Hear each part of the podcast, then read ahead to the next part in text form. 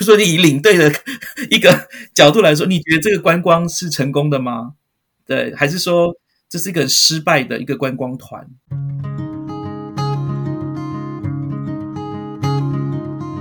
玛莎嘎苏，你好吗？你今天去了哪里？又做了什么呢？是否还交了些新朋友呢？岛屿的阳光适合阅读。马昆蒂夫想跟您做个朋友，并分享我今天读到的一些心得。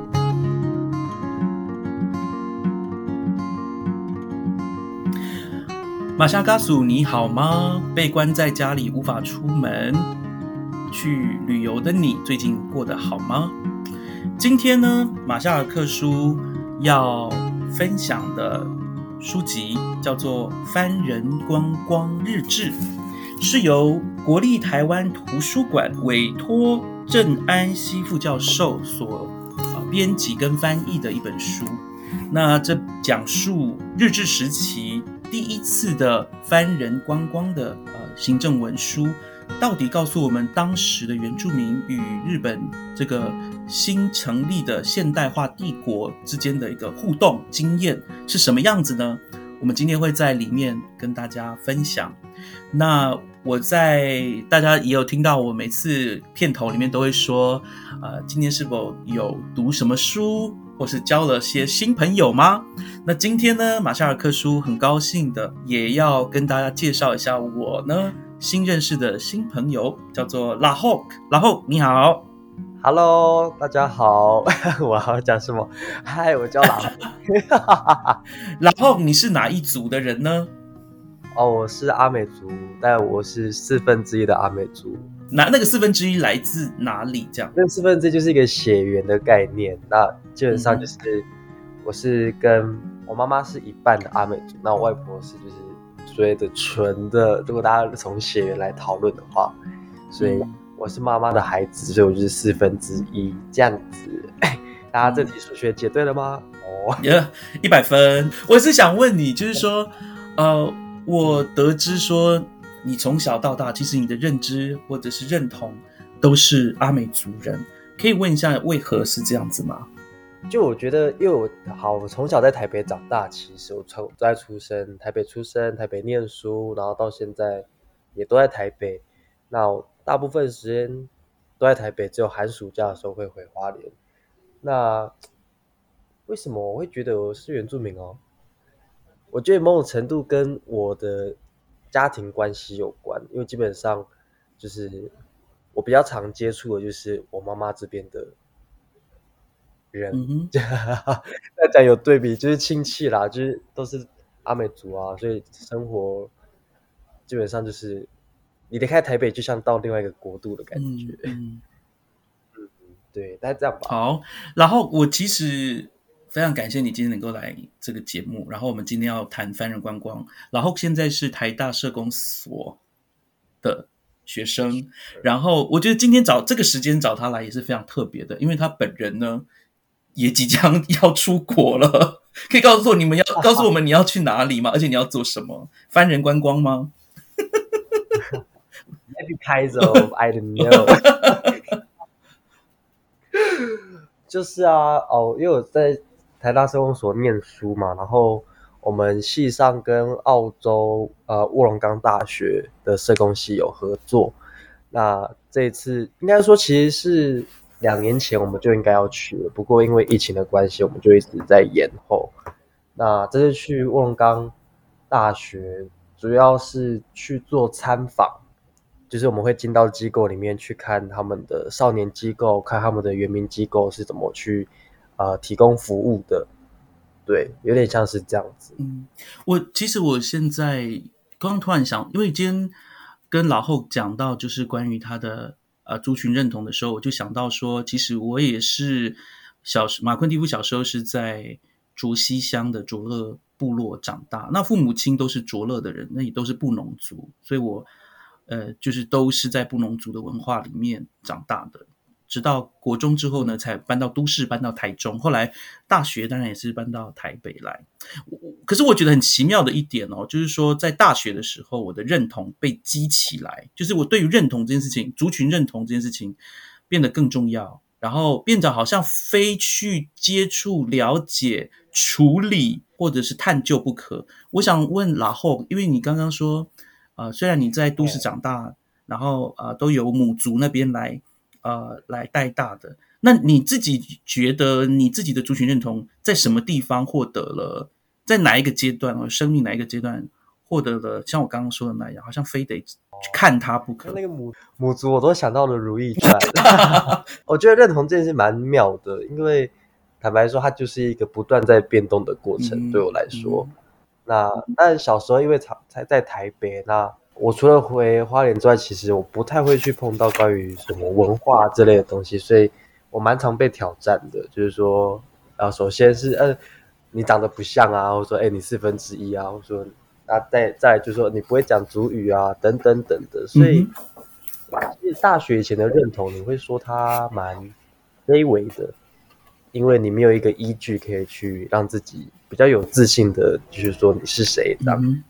那它就变成大学的一个动力，所以有大学某种程度，大学花了蛮多力气在参与呃社团，就是原住民社、原住民学生社、原生代社，对。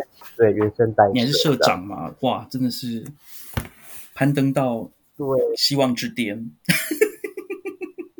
对，但那时候当然就会有很多的议题的参与啊、关注，然后跟很多人的建立关系啊，然后就会越来越知道自己的呃认同的状态。但事实上，你毕业之后还会有另外一个历程，我觉得那个历程就是说那。你开始贴近社会了，比如说你要出社会，你要赚钱养家，那族群它就不会像大学的时候可以这么呃义无反顾的去说我要冲议题，我要去关注什么什么人权。出社会有时候可能会想的更多是实际上的这个东西可以帮助你过日子吗？你一直做一题，你没有办法，你有办法吃饭吗？其实我觉得会有不不一样的层次的思考，所以我觉得他一直都在变。会不会太长？好像一个申论题。不会，呃呃，为什么马坤蒂夫今天会特别觉得我跟老后啊？其实我们是最近这两年内吧才相认，对不对？好像参加一个国际交流的活动，然后老后是其中的学员，我也是哦，所以跟他一起学习。那个时候我才发现，哦，原来咱们。啊，有这样的渊源哦，然后读同样的大学，然后也有同样参加某个不是某个 参加原住民社团的经验，然后对，然后我觉得跟老后谈，他真的是一个历经很多沧桑的一个年轻人，哎，他想了很多啦。我觉得很多时候我们的成长，我妈就说那个就像芒果树一样，你要一直砍它，它才越长越高，你知道吗？有时候我们的成长就这样，有很多的。伤口，然后让我们就激发我们成长，这样过程是痛苦的，但是成长却是一个不争的事实。那我觉得今天要谈到从个人的认同去对照所谓这本书《番人观光日志》，因为呃，我我对不起哦，今天我们在这本书里面所用的“番人”的字眼呢，不是对于原住民族的一个歧视啊。当然，在现代人来说，我们说。呃，我们说台湾的原住民，如果你你跟一个人说，哎，你是番，那你可能就会被揍啊，就是非常不得体、不尊重的啊。但是，因为我们今天介绍的是番人光日，它是从日治时期一个外来者、殖民者、日本人的角度来看，而当时他们称呼台湾的原住民称为番人，所以我们才用这样子的称呼啊。所以，请今天嗯我们的今天的听众啊，就是多包涵啊，这个绝对不是一个。呃，歧视的用语，而加上我们自己都是原住民，所以我们说这话的时候，很明显知道这不是呃带有任何的恶意哈。至少我们在介绍的时候，并不是有这样的恶意。那我刚刚说到了《凡人观光日志》是一个呃殖民者，然后希望呢透过一个观光的一个活动，然后让这些呃在地的我们叫土著居民，或者是这些反叛的。势力能够呢，嗯，达到一个招降纳叛的一个一个一个一个一个一个效果，对，所以才会有所谓的翻人观光。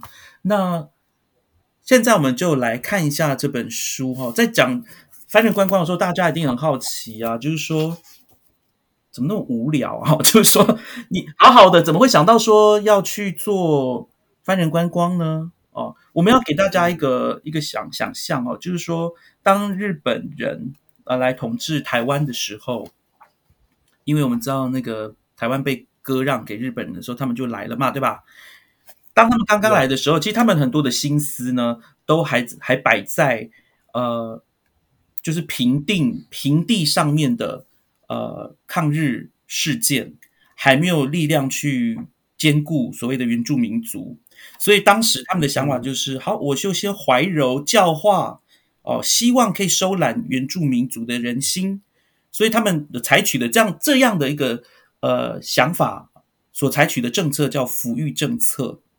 然后，嗯，他们必呃，然后华山之对那个华山之际总督他上任之后，他就颁发了个叫绥抚原住民的训示。那这个绥抚政策其中之一就是让台湾这边他们所谓的番人哈高沙族人可以到日本观光这样子。那个绥抚是什么意思？哦，哎，这个 C 哎，快点了，帮我解释一下，你觉得是什么呢？Let me let me Google。我们查一下绥绥绥抚其实就是同义副词啦，哈，就是都是安抚的意思。同义副词，我要两次，讲两次，所以很强调就是要安抚，要安抚哈。那这一次的这个番人观光啊，是在这样的一个历史脉络底下啊，政府的方针底下出现的。那当时。呃，有几个人物哈，促成这个观光的人物，我们要先讲一下。其中之一是当时普里社福垦署署长长野义虎，这个人很有趣哦。他其实他很喜欢到原住民区域，特别是台湾中央山脉的原住民区域。他曾经做过两次横断，走上八通关古道啊，把什么玉山走到什么山这样子。就是走来走去，这样走了两单，所以他是蛮熟的。对对对，他蛮熟那边的原住民，就是跨区域的，你知道吗因为其实我想在当时原住民的族群的区域是蛮壁垒分明的哈。过了某条溪，你可能过去，你就会被另外一个族人给杀掉，所以是非常的呃壁垒分明的一个状态，所以很少域性很对对对，领域性很地域性很强。那在这样的状况底下，这些外人啊，这些殖民者。更不敢贸然的说，我从 A D maybe A D 的原律说好了，布农族这河这边的布农族认识我，他们不会对我这样。可是我过去就是泰雅族，那我可能人头就会落地。所以那个时候殖民者是不很少这样做横断啊，或者但是这个长野义虎有做，而且呃认识不少布农族人，这个部分还蛮重要的哦。为什么呢？因为在这一次的观光当中哦，去日本这个观光当中最多的人的族群就是布农族人，有七位。真正成型哦，所以还有其他族群，有有其他族群，有有大科坎的那个泰雅族人，还有卢凯族，呃，卢凯族，还有周族，对，是，所以是不同的族啊。例如说，好了，我一定要讲一下泰雅族的这个呃，Demu Miso，因为 Demu Miso 他是脚板山社的，也比较可以说脚板山部落的头目啦。那那个时候，他其实曾经跟清军对战。所以说，基本上他的那个武功啦，哈，是有口皆碑，所以日本人也知道这个人物。他那个时候，其实在一，我我先跟跟大家讲，是一八九七年去日本观光的时候，他那个时候是四十六岁。然后同族跟他一起去的是一个更年轻二十几岁的人，他们就是泰雅族，就两个代表，可以这样讲。差不多那个岁数。对啊，可是。布隆族也有呢，布隆族的七个人之中啊，最老的也是四十六岁啊，很奇怪，刚刚都四十六，然后其他都二十几岁这样子。那，嗯，我先讲一下哦，就是这本书，这本书我们刚刚说了，长野一虎是当中的灵魂人物，因为他找的，也因为是他的关系，所以影响了这个我们叫做 魔界远征队的 那个主人成员啊，因为他的原因。另外一个部分哈，就是说记录者是谁，就是。毕竟有这个观光日志，总是要有人去写它吧？那写它的人是谁呢？这个记录者叫做藤根吉春。那我想我就不多说这个人，反正他就是一个有农业专业的人。他在札幌念过跟农业有关的大学，然后派他来写这个记录，也可能是因为呢，当事者哦，主事者认为以有农业背景的人来写这个观光日志，比较能够呃去描绘出他们此行到日本有这方面的侧面这样子。可是事实上，我们在读完整书之后，你会发现他们最后可能因为下雨的关系，还是其他的行程安排的关系，其实很多时候他们都只是去看军工厂，也就是去看枪炮啊之类的，然后有点无聊。对对对，自己原住民都觉得很无聊哈。那不过这个我说到记录者是藤根吉春哦，我们我们现在脑子要稍微想一下哦，我觉得非原住民读者很可能会。忘了一件事情，也就是记录者跟被记录者之间，他们的认知很可能是非常不一样的。OK，在里面我自己当然我在读这个官方文字，因为我们可以说这是日本人自己写的官方文字，对吧？因为是他们主办的，然后也是他们记录的，用日文记录下来的。所以当他们去描述呃这些原住民的。呃，团员，我们这样说好，因为它是个旅行团嘛，观光观光团。那这些观光团里面的人的想法的时候，我们也要想一想，就是他会不会其实是用一种异文化的态度去看待他们？例如，呃，其中一个部分在书里面有提到啊，就是说这个藤根吉春觉得，哎，这些人讲话都。嗯，对他很有礼貌，这个我们大家可以去想，就是为什么会有他会有这样的一个感觉？原因就是可能他先前以为原住民就是我们刚刚说明智未开、举止粗鲁、对人不尊重。其实我们很容易有这样想象，对吧？没有受过教育的人讲话比较粗枝大叶什么的，我们会这样认为。可是他发现，哎，原住民跟他的互动，他发现哎很特别，他们就是对他很毕恭毕敬。那事实上，如果像我们自自己是族人，就知道我们本来就很重礼貌，好吗？本来就很重了。哎，阿美族还有那个呃阶级耶，阶级制度哎，就是呃那个叫什么年龄阶层？对，年龄阶层。对不起，我你可以你可以稍微解释一下嘛？哈，因为这样我我觉得我解释不好。阶层吗？阶层就有点像是一个部落里面男子的一种社会的一种制度，它主要过去比较多像是。政治啊，或是国防上的这种护保护，但是总言之，它就是会按照年龄层，比如说三年、五年，看每个部落不一样。那同同一个年龄区间的，比如说可能二十到二十五这个区间就会放在一起，这样。那放在一起是什么意思呢？就是他们从出生到死亡都要一直在一起，就是彼此有难的时候就要互相去帮忙。然后，如果部落有什么事要请这个阶层来做事的时候，那他们都要一起出动。这是那个年龄阶层的概念，就是有福同享，有难同当。嗯嗯，这样大概是这样。对对对，那我觉得在读这本书的时候，其实很多时候我是很激动的。就是说我看到殖民者，哈，我们讲殖民者好像很难听，不过真的也是如此了哈。就是说他们来台湾，为了日本帝国啊，他们不管是侵略的野心也好什么的，他们来台湾就是要。把台湾这边的自然资源啊延伸，然后或者送回去日本，大概是这样的一个概念。把那个经济，把台湾融入他们的帝国经济的一环啊，殖民经济的一环。后来也确实啊，他们是做了很多之类的事情。反正呃，记录者是殖民的一方，而被记录者是原住民一方。中间哦，我觉得其实他们的，我觉得他们的相处没有到不好。我说实话。我我其实，嗯，我蛮惊讶的。其实我我我在读整本整本书的时候，我都很讶异，说到底这些原住民族人是怎么被说服去参加这个关？你不觉得吗？就是说这样说好了，一个外人，你跟他不是很熟，他今天说，哎，我带你去我的国家，可能要坐船或什么的，你会就贸然的去吗？应该不会吧。而且像这个我刚刚说泰雅族的这两位，哎，他们就。两个代表哎，就去了。我觉得他们真的心脏很大颗，我不知道他们可能他们还是说，其实他们心中也会有觉得说，嗯，他需要提防嘛。而且毕竟你看的话是泰雅族，你知道泰雅族有跟就就是南投泰雅族，南投泰雅族跟南投的布农族有些地方他们是世仇哎。我就想说，你让他们共处一室，这是很厉，这是我我我不是不是厉害，我说这个很难想象，你知道吗？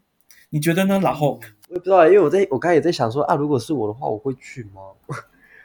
我应该不会想去，所以你不是头目啊，你没有办法。坦白说，原明也不是第一次碰到外人。嗯嗯嗯嗯嗯。那如果说作为一种情报的话，或许去可以拿到更多的情报也说不定。嗯我一个猜测啦，我也不是很确定。我我刚刚在说明的时候呢，我觉得有些东西哦，也也要去跟大家说明，就是说，在他们选选选人的时候，他们说要用头目啊什么的，但是我知道泰雅族是有头目对吧？他们有所谓的总总头目，然后呃，周族好像也有啊。我我我觉得头目这个用词，我我我说实话，我真的啊、呃每次我在用的时候会有点怪怪的，因为他们说，哎，例如说在书里面说布农族的社里面，他们从布农族社里面找出一位头目跟一位副头目，我就在想，可是布农族是没有所谓头目的概念的。我我我在这里我是存疑的啦哈，就日本人啊、就是选他们的那些日本人，觉得他们是头目，就把他选，就觉得他是领导人啊。我觉得他可能是这个概念，所以呃，你在读这本书的时候，如果你不是这个族群的，你也会觉得，诶，好像跟我所认知的族群在某些描述上面会是有一些落差。那可能就会有一些非原住民就问啦，就说啊，他是不是头目这样称呼有什么差别呢？我可以跟各位讲，差别很大哦，因为在布农，你以布农族来说，因为这这一次这个团哈、哦，最多的也是布农族，布农族没有头目，我们比较像是拉比安哈领袖，领袖的想法，而跟这个领袖是流动的，他不会说谁传给谁或干嘛的，就是我们是讲实力制的。例如说，拉后现在他最年轻正盛，体力又好，那他可能就是我们的拉维安，我们老人就会自己退掉，对，然后就让他自己，哦他就变成领袖了，我们就不，我们不会有那种老人家，然后站着一个一个领导地位，然后不下来，因为毕竟布农族是本来就非常尊敬老人家，嗯，你知道我的意思吗？就是他的权力是很流动的，他没有那么死。所以你说这个人是头目，那我们就会觉得说你这样可能会导致不良的影响或是错误的想象。反正呃，这本书里面对啦，我我就看得出来一样的，同样的哈，就是从这殖民者的书写里面看得出来，他们对被殖民者的不不不认识或是掌握还没那么深，毕竟他们那时候也才刚刚掌握两三年嘛，对吧？然后就要就有这个所谓的、呃番人观光，那我觉得这可以多讲一点呢、就是说，像啊、头目这个词也是来自于日语嘛，就是讲的是比较所谓可能黑社会这样子的一个领袖。所以其实这几年在台湾谈的时候，其实有一些人会开始意识到说，不用头目这个词，会使用的是什么部落领袖啊。但这是用词上的差异。核心家庭。我最近听呃台湾族说，你不要叫他头目，叫呃不要叫他什么头目家，你就叫他核心家庭这样。哇，他们很 OK 也是很谦卑哈，很 谦虚哦，很谦虚哦，真的核心家庭。我觉得要讲的是说，除了用词上的改变之外，也要去想的是说，我们对于头目或是领袖这个词都太过于阶级了。比如说你是呃那个领袖好了，那你就是高高在上，这是我们很直观的以为，但其实要回到像刚刚谈到可能布农族的脉络里面，或者说排湾族的脉络，或是阿美族的脉络，很多时候领袖他不是最最高高在上，他可能是最底下，然后是要照顾大家的，所以这个其实要很多。我觉得那个书写从那时候有这样子的偏差，也不是说偏差，就是不了解，可能到现在也还是想说，诶，可以说明一下，让大家听听见的朋友知道说，其实领袖不一定是高高在上的。是 是是是是包括他的好多，对啊，我觉得这就是我觉得学习原呃台湾原住民文化的一个美好之处，就是它会让你对于呃某些就汉人或是汉字里面固定的概念有一些想象，就是会说哦，原来有人是这样想，而且是好的想象。那我先跟大家讲这本书，呃，如果你买了的话，你会发现这本呃《番人观光日志》呢有三部啊、三也就是三大段。第一段是呃关于这本书的导读跟研究。这个郑安熙教授他真的非常用功，然后他在书里面其实很多地方是这个书它都是日文哈，那这个日文呢就是构成了这本书的第二部分。啊，就《翻译观光日志》翻译版的第二部分，然后第三部分就是译文，所以它这本书其实是蛮，就是它的结构很简单，但是呢，要把这本书成书，而且放了这么多丰富的内容，里面放了很多当时的照片还有地图，还有他们去的景点，呃，去什么造船厂啊，去什么车站啊，那个老师这边都找出来，然后去附在这个文本的旁边，让你可以去了解当时的呃这个观光团到底看到的可能是什么样的景象。对，嗯嗯嗯，我觉得是很很我我很喜欢这样的用心，说实话。然后呃，在第一我刚刚说的第一步是老师这边在谈论呃这个翻人观光日志它的一个成书，呃，反正简单讲就是呃这个国立台湾图书馆本来就有这个日文版的翻人观光日志，但是迟迟没有翻译，后来。老师就呃，我想这应该是一个计划案吧，我在想是这样。后来他就接下了，然后就翻译出来，然后他也当然不止把它当计划案啦，他也去呃做了很多的功课。其中一个呃，我觉得很棒的功课就是他找出了当初参加这个观光团的人的照片。你知道这多难吗？这非常的难，反正他呃做到非常难。我我就不细说他怎么找到了，但是我很感。感动就是说，他真的找到了那七个人，七个布农族人的照片，还有我刚刚说的那个泰雅族人，呃，泰雅族头目，呃，德木米米索的照片，还有他跟他的养哦，对，跟他一起去的是他的养子哦，跟他一起去日本那个另外一个泰雅族是他的养子，然后周族的头目的照片也找到了，他就是透过比对的方式，你知道吗？其实做历史之后，你要找到史料，然后你要做一个最合逻辑的推敲，然后就找到找，哎，找到了当初。参与的这个周族头目也找到了当初卢凯族的那个头目。如果你在读这个番人观光日志的时候呢，你会发现这一个记录者，也就是根根吉春，他对于卢凯族的头目哦，有非常非常好的印象，觉得他的打扮很干净，谈吐也非常的温和温柔，对，所以很特别，真的，我觉得他真的对他有非常大的好感。不过等一下我们。分享完书的时候，就会知道，其实里面当中有些人他们的下场，最后啊，不是观光之后，然后观光之后几年，其实他们的下场并没有很好。我等下我们再讲。嗯，在这个导读里面呢，我们就先直接讲最重要的东西，就是他们去了哪里。他真的是一日一日的写啊，每天哦，真的每天呢，真的。他们其实呃，他从那个或有点像预备会就开始写了。他们是从台北。集合，嗯，然后出发。出发前，他们要先碰面，然后就是告诉他们说：“哦，我们有什么旅行的注意事项？有医生跟他们讲，给他们一些旅行的注意事项。还有就是总督还有演说，再来就是呃台北的知识，还有招的，就是你知道我的意思吗？就是真的就是一个很官方的观光，对，一个一个就。”官方到哪里都一样，真的都一样的流程。到现在也是有的，真的都是你。然后呃，他们观光的第二章就是他们去搭上船从台北出发的种种的一个行迹。其实书的前面也有提到他们搭什么船啊，这个大家有兴趣可以，反正他们就是搭船去到日本，然后走了有走路啦，也有坐车啦，到了东京的要到东京那一段还坐了火车。哦，等等的，所以基本上他们的交通工具是蛮多样多元。那他们去了哪里呢？因为其实我有给那个，然后我有给你看说他们去了哪里。我要问你，你觉得他们最喜欢的那个景点可能是什么？还有最不喜欢的，就是对于这一团原住民来说，他们最喜欢的点是哪里？最不喜欢的景点可能是哪里？我觉得。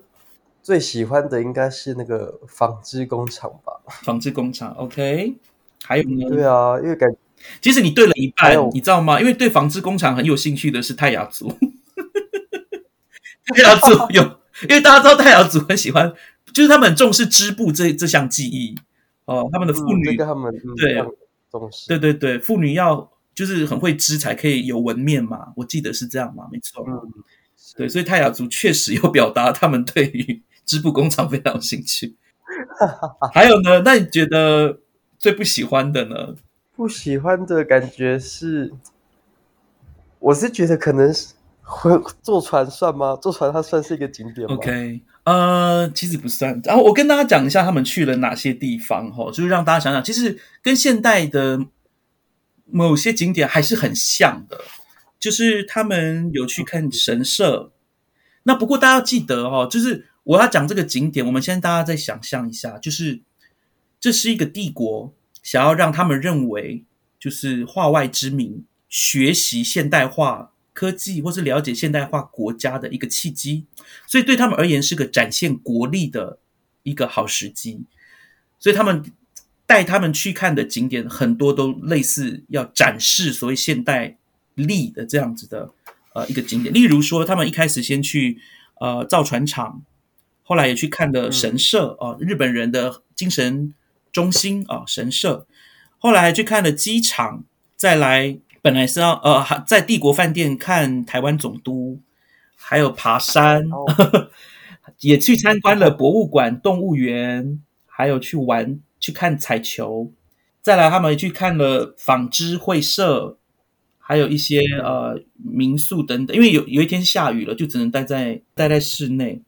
然后八月十六号整天休息，有学者来做人类学的来访，真的很有趣哦。就是因为你知道，对于当时日本的人类学者或民族学学者来说。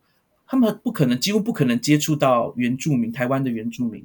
现在就来了一团，哇！这个这个时候不看，什么时候看？所以他们有来一些人哈。之后几乎都是这样的行程，也就是八月十七号之后，几几乎都是啊，看炮兵工厂啦、造兵厂、炮兵发射演习、射击学校、镇首府等等，大阪城造币厂、炮兵工厂，就是都是跟军事有关的东西。而他们最讨厌的就是这个阶段，就是他们后来有反应，就是觉得很无聊。因为其实也让记录者感到惊讶的是，说其实这些呃这个原住民团里面有人就说啊，我都看过了，什么炮啊、枪啊，我们也会，我们也我们跟那个清军打战就看过了，而且甚至那个德木米索就说。那根本不算什么。我们跟清军打的时候，他们就丢下了一些炮跟枪，我们都会用了，好吗？就是根本没什么。他说你们的炮确实比较大啦，但是也没有到说让我们惊讶。他说可能没有看过的人会觉得很惊讶，但是我们真的觉得还好。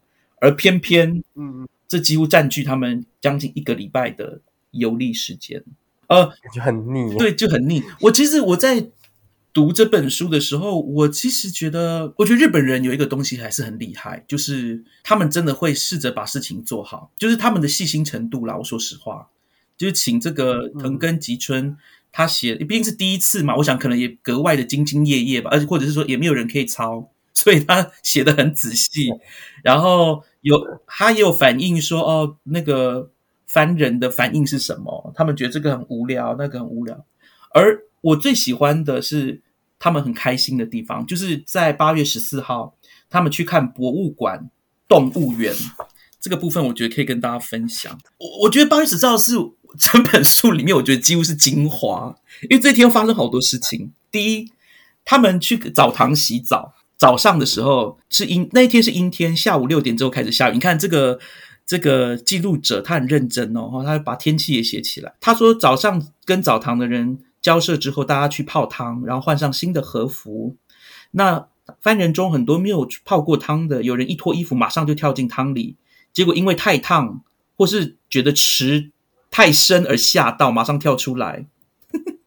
然后也有人不听我们的阻止，穿着衣服泡汤，上来后衣服湿透而困扰。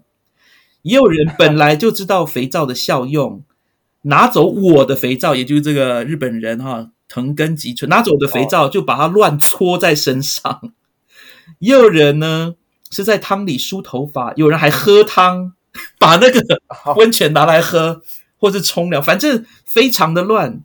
其实其他客人很多都在抱怨，但是番人都听不懂，而一脸没事的样子。他们很高兴洗澡后感到的舒服，然后，对，你不觉得？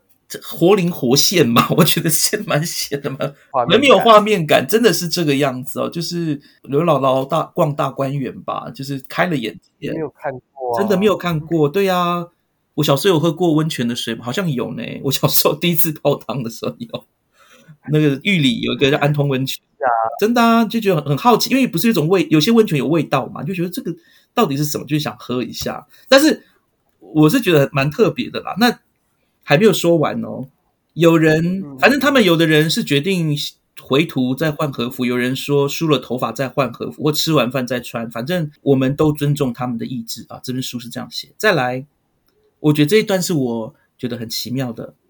我没有打算要洗他们原本穿的衣服，但他们都很讨厌不干净而没有人接受脏的衣服。还好饭店的主人乐意接受帮忙洗翻衣，多亏他，这个他是男生的他。翻人能穿到干净的翻衣啊，他们都是用翻翻翻。我其实在这里啊，就可以为什么我说这是觉得很奇妙的地方，是因为这个记录者藤根，他可能没有想到说，原住民其实就是其实我们都一样哈，洗了洗过澡之后就不想要穿脏衣服，所以这个其实很自然的事情啊。不过这件事情对他而言，他觉得很吃惊。本来洗澡就不要穿脏衣服嘛，他怎么还想说要把他们的脏的衣服再还给他们？你不觉得奇怪吗？我也觉得蛮奇怪的，就是啊，不就都是人吗？我觉得当然对我们来说都是人，可是听起来对他们来说，翻这个字就还是回到一个对，就觉得他们可能不 care 吧？对，有可能觉得他们不 care，或是他不知道怎么处理这样的状况，就是毕竟没有一起跟番人一起洗澡嘛，应该是这样的感觉，有一些预设，对，还是有一些预设。再来哦，我告诉你，真的很有趣。接下来，他们那天观光，他们在上野跟浅草，也就是去看博物馆、动物园。德木哈，德木 miso 途中看到大牛在拉行李，就跟其他番人说：“日本的力量，牛力量好大哦，骨骼也比台湾的大好多。”第一次看到这样的牛，大家听到就说：“哇哇！”对，就是就是连那个撞声词有没有？我就想说，哦，我就想说，我家人会讲“哇”这样子吗？对哦，哇哦！我我就觉得哇，很特别。假若真的是异口同声，那真的是一个 universal 的语言。呃，再来，他们去逛博物馆，那博物馆他们看到那个啊，泥，它叫泥鱼，诶，我不知道泥鱼是什么，一句鲸吧？泥鱼什么？泥骨大概是五点四公尺到七点二公尺，泥骨就是所谓的娃娃鱼啊，有那种最大的。日本不是有大泥吗？他看到这么大的泥骨，就是娃娃鱼这么大的骨头之后，大家听到后惊讶，又说：“哇 就哇！”所以我觉得，我其实我在这一天八月十四号，我觉得是这些呃团员们的一个最快乐的日子。为什么？因为他们的好奇心被激发了，你知道吗？例如说，他们去看到贝壳的展示区，因为是博物馆，在贝壳展示区，他就说。然后其中一个人就看着这些贝壳，然后写文章的人问他说：“你在看什么？”他说：“我在找我的头饰上面的贝是哪一种贝。”哦，对。然后大家看到各式各样的展示品，就说：“哇，日本人怎么收集的啊？真的好佩服啊！”这样博物馆的部分，反正他就说呢，他们在看博物馆的时候真的非常专心，几乎没有移动，表现出非常专呃惊人的专注力。你知道吗？就他们做的事情都是一直在。想说，哎，这跟我自己住的地方有没有不一样？例如说，他们去植物室的时候，很多人就非常的感兴趣，然后一直在跟自己部落的植物做比较，然后一直说，哎，我的我的部落有这个植物，没那个植物这样子。然后他们到了矿场展示场，哎，对不起，你会觉得无聊吗？我正在听啊，我在了解，哎，我在想那个画面，对不对？很有画面，对不对？就是好像。一一个场一个场看，然后他们有不同的感觉。好，到矿场的时候呢，有人就说：“哦，我知道这个矿里面有金，这个矿里面有银。”然后呢，这个随行的日本人就说：“如果翻地有这种东西，我们日本人主动会去开采矿石，并会带来双方的利益哦。”然 后接下来他就说：“但是他都没有在听我的话，都在专心观察矿石。”我在想说，不想理他，对，就不想理他，因为一想就知道对他们有什么好处，根本没有什么互。我就觉得我要讲到动物园了，可以吗？好，动物来，什么动物？他们看到大象，对，他们看到大象说：“哇，肥身体肥肥大大，四肢又粗又长，眼睛细细细长的鼻子巧妙的抓住食物。”他们第一次看到这样的模样，就发出奇怪的声音，不愿意离开大象的身边。终于，他们说了第一句感想：“这是从来都没有听说过的呀。”你说那个“雅”也是翻译出来的？没有“雅”了，“雅”是我我加的，但没有听说过的句号。太浪了，“雅” 呀呀！他们也看到老虎，他们也都非常好奇而且还拿雨伞的前端一直戳老虎的栅栏。去动物园的那种小朋友，真的像小朋友，对不对？而且他说他们这样白白的过时间。有人说有听说过老虎，但我从来没有看过，也就真的像小朋友一样。然后我在这里就觉得很可爱，就是他们真的在动物园里面很开心。他说，呃，还有看到一种叫白鬣，不知道这个是什么，可能是熊，但是呃，注释说可能不是熊。反正这个呃，在那个郑老师他有在线上，如果大家有兴趣，可以在 YouTube 上打。翻人观光日志，你就会看到，呃，郑老师他自己其实也有做一个呃书的一个分享会，在面有提到，他说在这边说的，在动物园里面有一个词他翻不出来，就是这个白鬣，因为他不知道这个鬣是老鼠还是熊。那后来他去对照了当时的动物园里面的动物，发现没有所谓的白熊哦，要之后才有，而且那个熊那个字也不是写成这个白鬣的鬣。注释有说了，他说。报纸有报道这件事情，就是报道观翻翻人观光日志这件事情，然后把白鬣写成白鼠，但他觉得白鼠有什么奇特的吗？这样子原住民会觉得白色老鼠很奇怪吗？哎，我觉得有可能哎，因为我看到老鼠至少都灰色，对吧？老鼠好像都灰的吧，颜色是灰的，比较没有。我是都不想看到，不知道。而且有趣的事情是说，他说没有什么人在关注豹。因为台湾可能是因为台湾也有豹，但是他们看到其他鸟类、兽类非常开心的说：“今天看到了万物。”基本上，他们后来去看了，就是有点像杂耍团啊，他们在剧场。哦哦，对不起，我今天其实为什么我要巨细靡遗的讲八月十四号呢？就是因为在这一天确实有比较有趣的发展，那也就是带出了这个《翻人观光日志》当中。呃，比较轻松的一面，但是有其他的面向，像刚刚说的去兵工厂啊，然后看到呃这个团员们他们的反应，其实有些人可能是惊讶，但是大部分的人都觉得无聊。对，好，嗯嗯嗯，我要讲到这，呃，今天的书要接收到最后哈，也要去分享一下，就是 伴手礼这件事情。伴手礼，对，其实当初呢，就是我刚说的德木 miso miso，就是那个泰雅族的头目。本来从出发的时候呢，他到了内地之后，也就是日本哈，就一直希望可以看农耕的情况，而且还希望可以收到农具和种子等东西。他说：“我对笨拙的翻地耕作感到悲叹很久了。福垦署的署长每次来翻地时，都会跟我们说不足的点在哪里。他跟我们说，关于种子的精良、肥料的使用等等，必须要赶快改良。”这次非常幸运能够到内地，就能够亲眼看到日本的农耕，这一定会带给我们很大的帮助。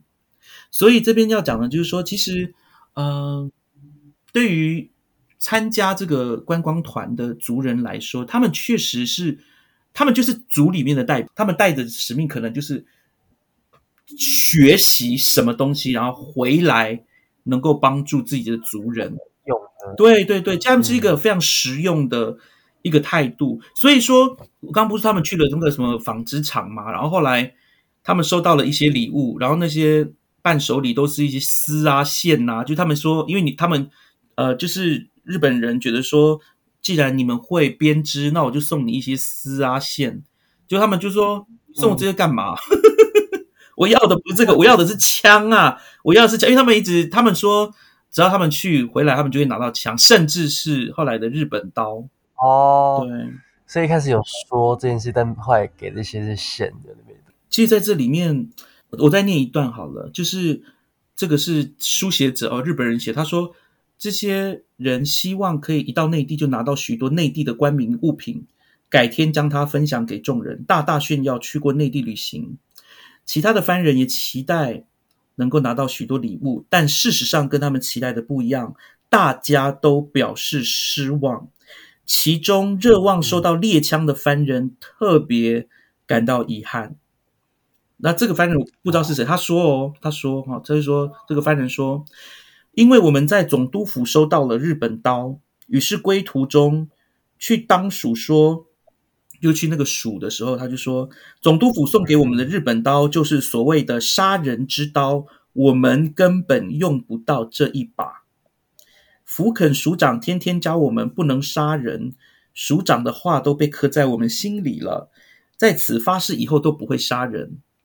这把刀呢，不便于伐伐竹木，除了杀人以外，没有其他用途，所以送我们也不值得。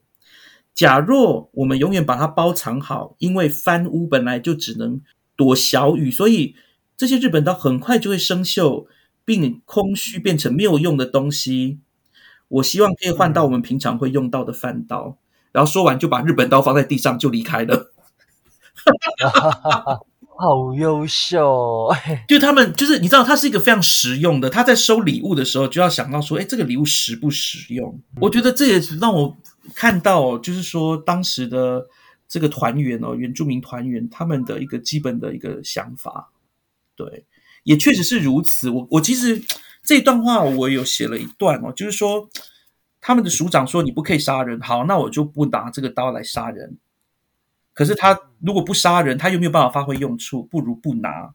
我就要先说一下这本书啊，他给我们几个点可以去思考。第一个点就是他书中哈，就是既然它是一个观光日志，希望透过观光的方式来安抚也好，或者是呃去让原住民能够比较安定下来也好，呃，似乎并没有一个直接的效果。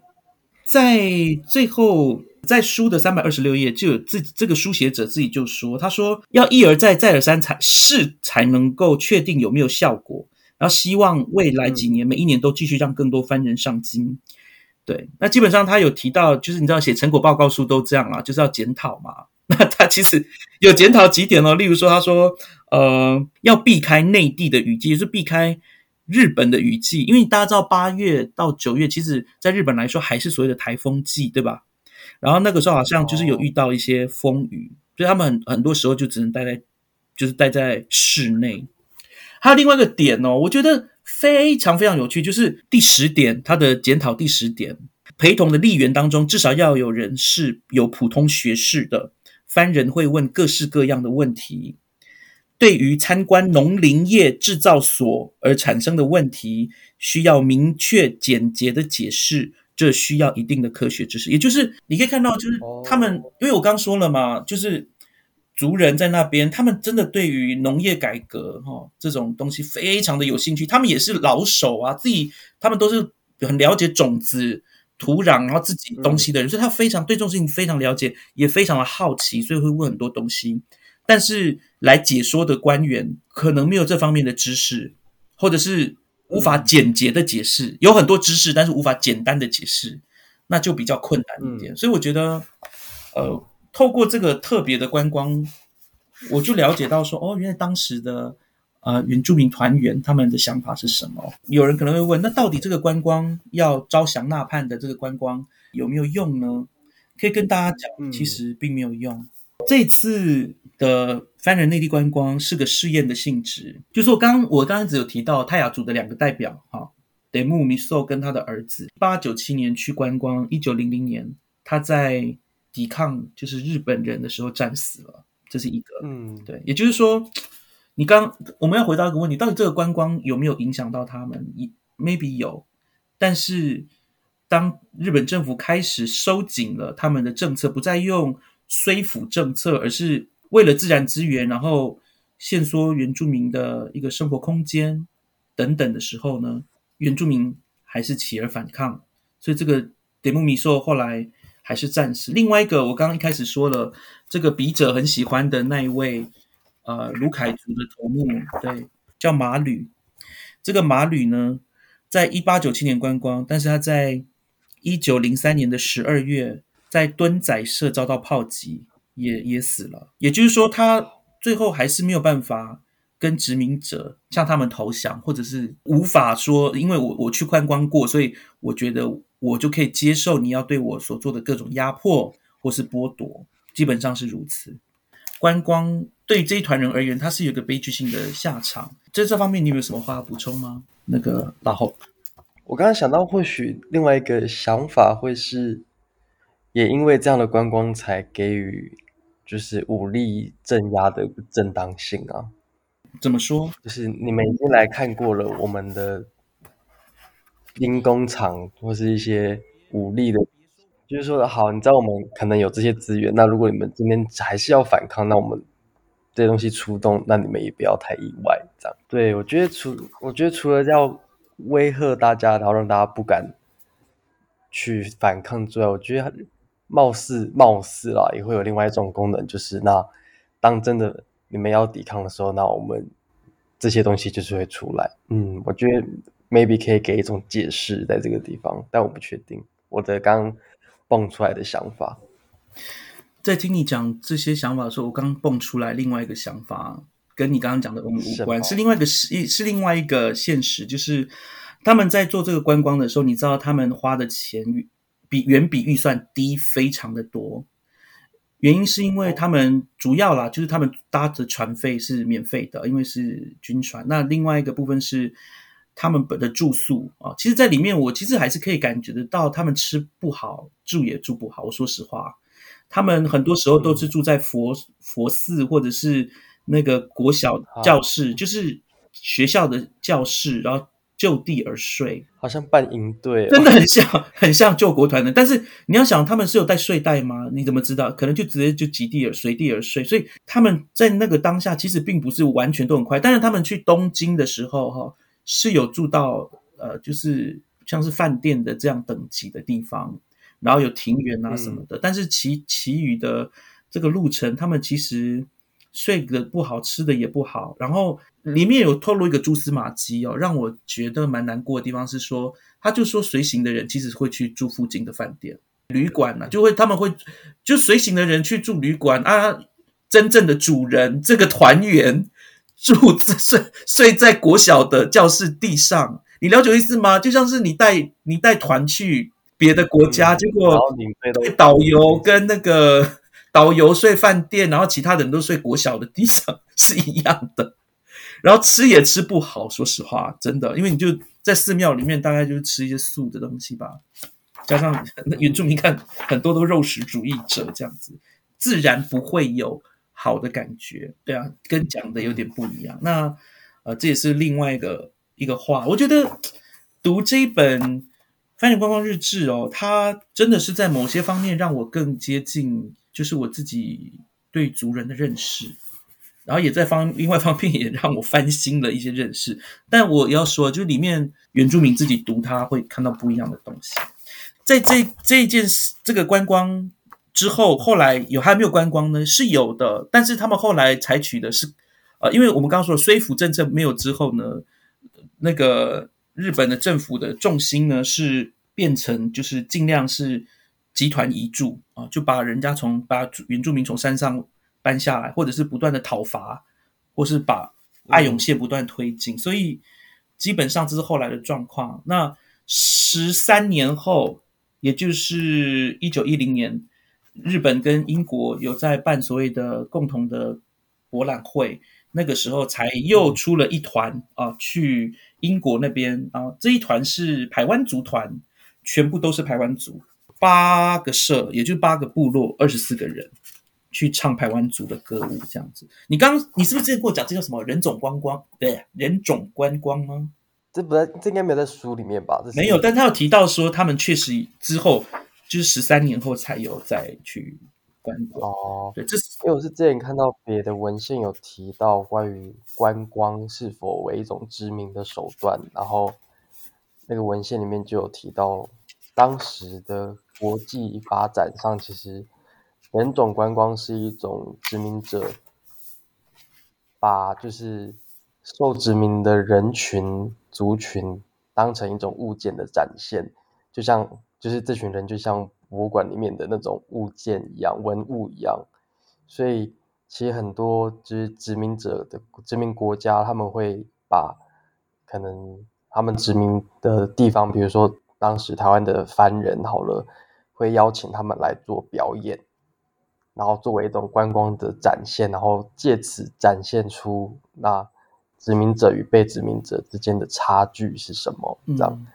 这是那时候看到的一些资料。那刚刚也提到那个那群人是旅北嘛，就是到台北，对不对？那其实，因为我当时在做的是关于日治时期当时原住民的身心健康的这个了解嗯这样子，然后就看到很多其实，在去北部的路上的时候，其实一直被汉人歧视。嗯 那这些歧视就让这些族人就感到很很不舒服，然后有的就跑回去了。嗯 对啊，所以就是一些其实被凝视这件事情，光从这个观光就是可以谈很多关于凝视之后的身心的感受。嗯，对啊，我觉得这还蛮蛮有感的，而且感觉到现在都还在发生。我我觉得你说的没有错，因为其实对于族人来说呢，他如果出了他自己的部落，或者出了他自己族群的领域之后，他其实是要承受外界对他的眼光，而且是很明显的。在当时，其实身为原住民是不是那么容易的？当时的汉人是很歧视原住民的嘛，对吧？嗯，那个歧视，我觉得多少就是有那种族群优越感嘛，难免是这样。他敌对的，嗯嗯对对对，但是这么多人都敌视你的情况下，你肯定是不会感觉很好。嗯，对而且，对啊，那穿的不一样，然后看起来也不太一样。我刚刚一直没有直接回答你的问题，就是说到底这是不是成功的？我可以讲一句话，我觉得绝对是不成功的。这个点是在什么呢？就是连写这个日呃观光日志的这个人哈、他都有写说，让番人感到就是不愉快、不满意这件事情，对他们觉得很遗憾。也就是都已经要说好，你要我我们是用上宾的方式哈，我们说我们要抚育他，那我们是用上宾的方式带他。在里面，其实书里面一直提到说，族人一直说他们来主要是要体验当地人的生活，可是他们不能吃跟当地人住在一样的旅社，吃一样的东西，好等等这种事情，其实当然是会让他们不不不满意、不高兴的、对吧？你好像还是把他们当做外地来的人，其实说实话就软禁他们，因为他哪里也去不了，然后也吃不好，对，所以我自己个人认为，呃，以我觉得来，搞不好下一次应该要请一个领队来讲，就说你以领队的 一个角度来说，你觉得这个观光是成功的吗？对，还是说嗯。这是一个很失败的一个观光团啊？帝国旅行团，我这样说，因为是帝国要召开的，你要去看帝国，这个帝国旅行团对他的团员好吗？那当然，我们从现在来看是不好的。另外不方一方面，我也看得出来，就是这个就是去筹办这个呃观光团的人，当然他们那个时候的政策是说服政策，他们当然要相信说哦，用说服的方式能够安抚原住民啊、跟日本人或是这个殖民者的一个敌对。但事实上，你连这个观光都没做好，就没有好的感受了，你怎么会会对这个国家有好的感觉？如果你被奉为上宾，你当然是会有好的感觉。但如果你把你用对待下等人的方式对待他，你恐怕会适得其反。对，这是我在你刚刚在分享的时候，我另外一个感觉就是，我觉得可以说这难怪没有办法成功收服这些人的心，但是他们的这些呃经验等等的，在书里面有提到，确实有带回去部落里面，部落的人有听到，也觉得很新奇，甚至是有跃跃欲试之感。好，你有没有别的要说的呢？我刚刚可能比较可以完整的讲，是说我们从这样子的一个故事里面，我们看到很多的那个意识形态，就是他有那个想要他的目的，嗯他想要不论是同化或是呃说服，嗯或是导致坏的结果，他有一个我比较厉害的这个意识形态在这里面。但如果我们今天如果有机会读到这些故事的时候，那回想此时此刻的社会环境，当我们想要互学着互相尊重，然后创造一个多元文化、互相包容、尊重、友善的国家的时候，那我们必须练习我们在接触不同的人的时候，我们有没有这样子的一个心态？呃，他们为什么那样？呃，这样我好不喜欢哦。对，接触不不没有接触过的东西，一定会有这样子可能不不好的感受。但我们能不能够在这样子的呃情境之下，也试着去想想，为什么对方他会对你做出这样的邀请，或是邀呃让你参与这样的活动，或是让你认识这些东西，一定对他有他的重要性。嗯这就是一个练习自我觉察跟学习互相尊重的一个过程。这也是在学习怎么创造一个多元文化的一个国家的一个公民的责任吗？所以我会觉得说，哎，其实这本书给我们一个很好的例子，所谓前车之鉴嘛。我们知道过去的人带着这样的呃思想在做观光这件事情，那如今的台湾的观光有没有可能能够不要再有这样子的想法，或是把原住民的文化，或是不管哪个不同人群的文化当成只是一种商品？而是尊重他的世界观、他的生活、他与人与人之间关系、人与土地的关系。我想这就是一个我们可以从这本书里面去学到的功课。回到我们身为当代的人，不论是我们是原住民青年，或是有一些是非原民的朋友，我觉得都是一个给我们的礼物。这样子。突然好严肃。对呀，我我觉得呃，谢谢今天老后来，然后也希望你这一次此行去澳洲呢，能够满载而归。我们希望等你回来之后，可以继续跟你谈论人观光人类学这样子。更重要的是，你到底在那边呃玩的开尽不尽兴，然后有没有交到新的朋友？马夏尔克书一向都是希望大家可以认识新朋友，然后读好书啦，主要是这样子，然后。很高兴今天可以在线上跟大家做朋友，也感谢老后哦。好，那我们最后呢，要谢谢老后今天做我们的 来宾，然后呃，谢谢，好，谢谢老后，我们就下次再见，拜拜，拜拜。喜欢我们今天的节目吗？欢迎各位听友能够到 Spotify、Apple Podcast、Google Podcast 或 Sound On 聆听我们的节目《马夏尔克书》。并且在 Apple Podcast 上给我们五颗星的评价。当然，如果各位还有其他的意见或者是很好的想法，也欢迎到我们脸书的粉砖以及 Instagram 上面的粉砖留言给我们。我们很期待获得各位的反应跟回响哦。我们就下次再见喽，拜拜。